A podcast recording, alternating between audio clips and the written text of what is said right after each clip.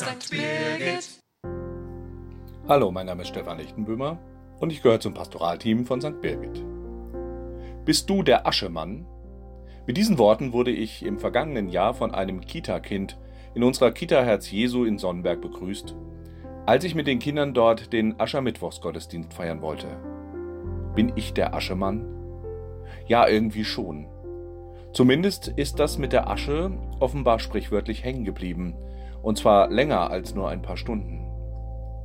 Es ist ja auch nicht alltäglich, dass wir mit Asche ein Kreuz auf die Stirn gezeichnet oder wie in Corona-Zeiten gestreut bekommen.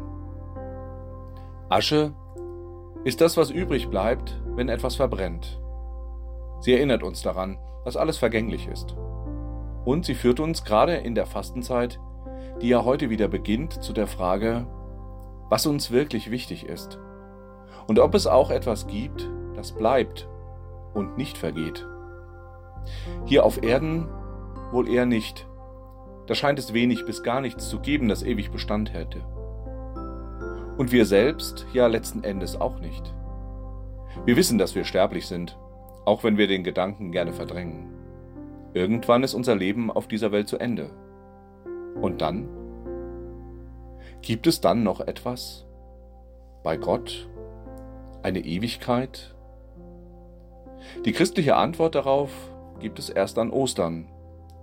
Bis dahin bleiben die Fragen und auch die Spannung, ob diese Antwort auch die meine, auch die unsere ist. Von der Asche zum Licht der neuen Osterkerze, vom Tod zum Leben. Ich wünsche euch und Ihnen einen guten Start in die Fastenzeit, einen guten Weg auf Ostern hin und alles Gute.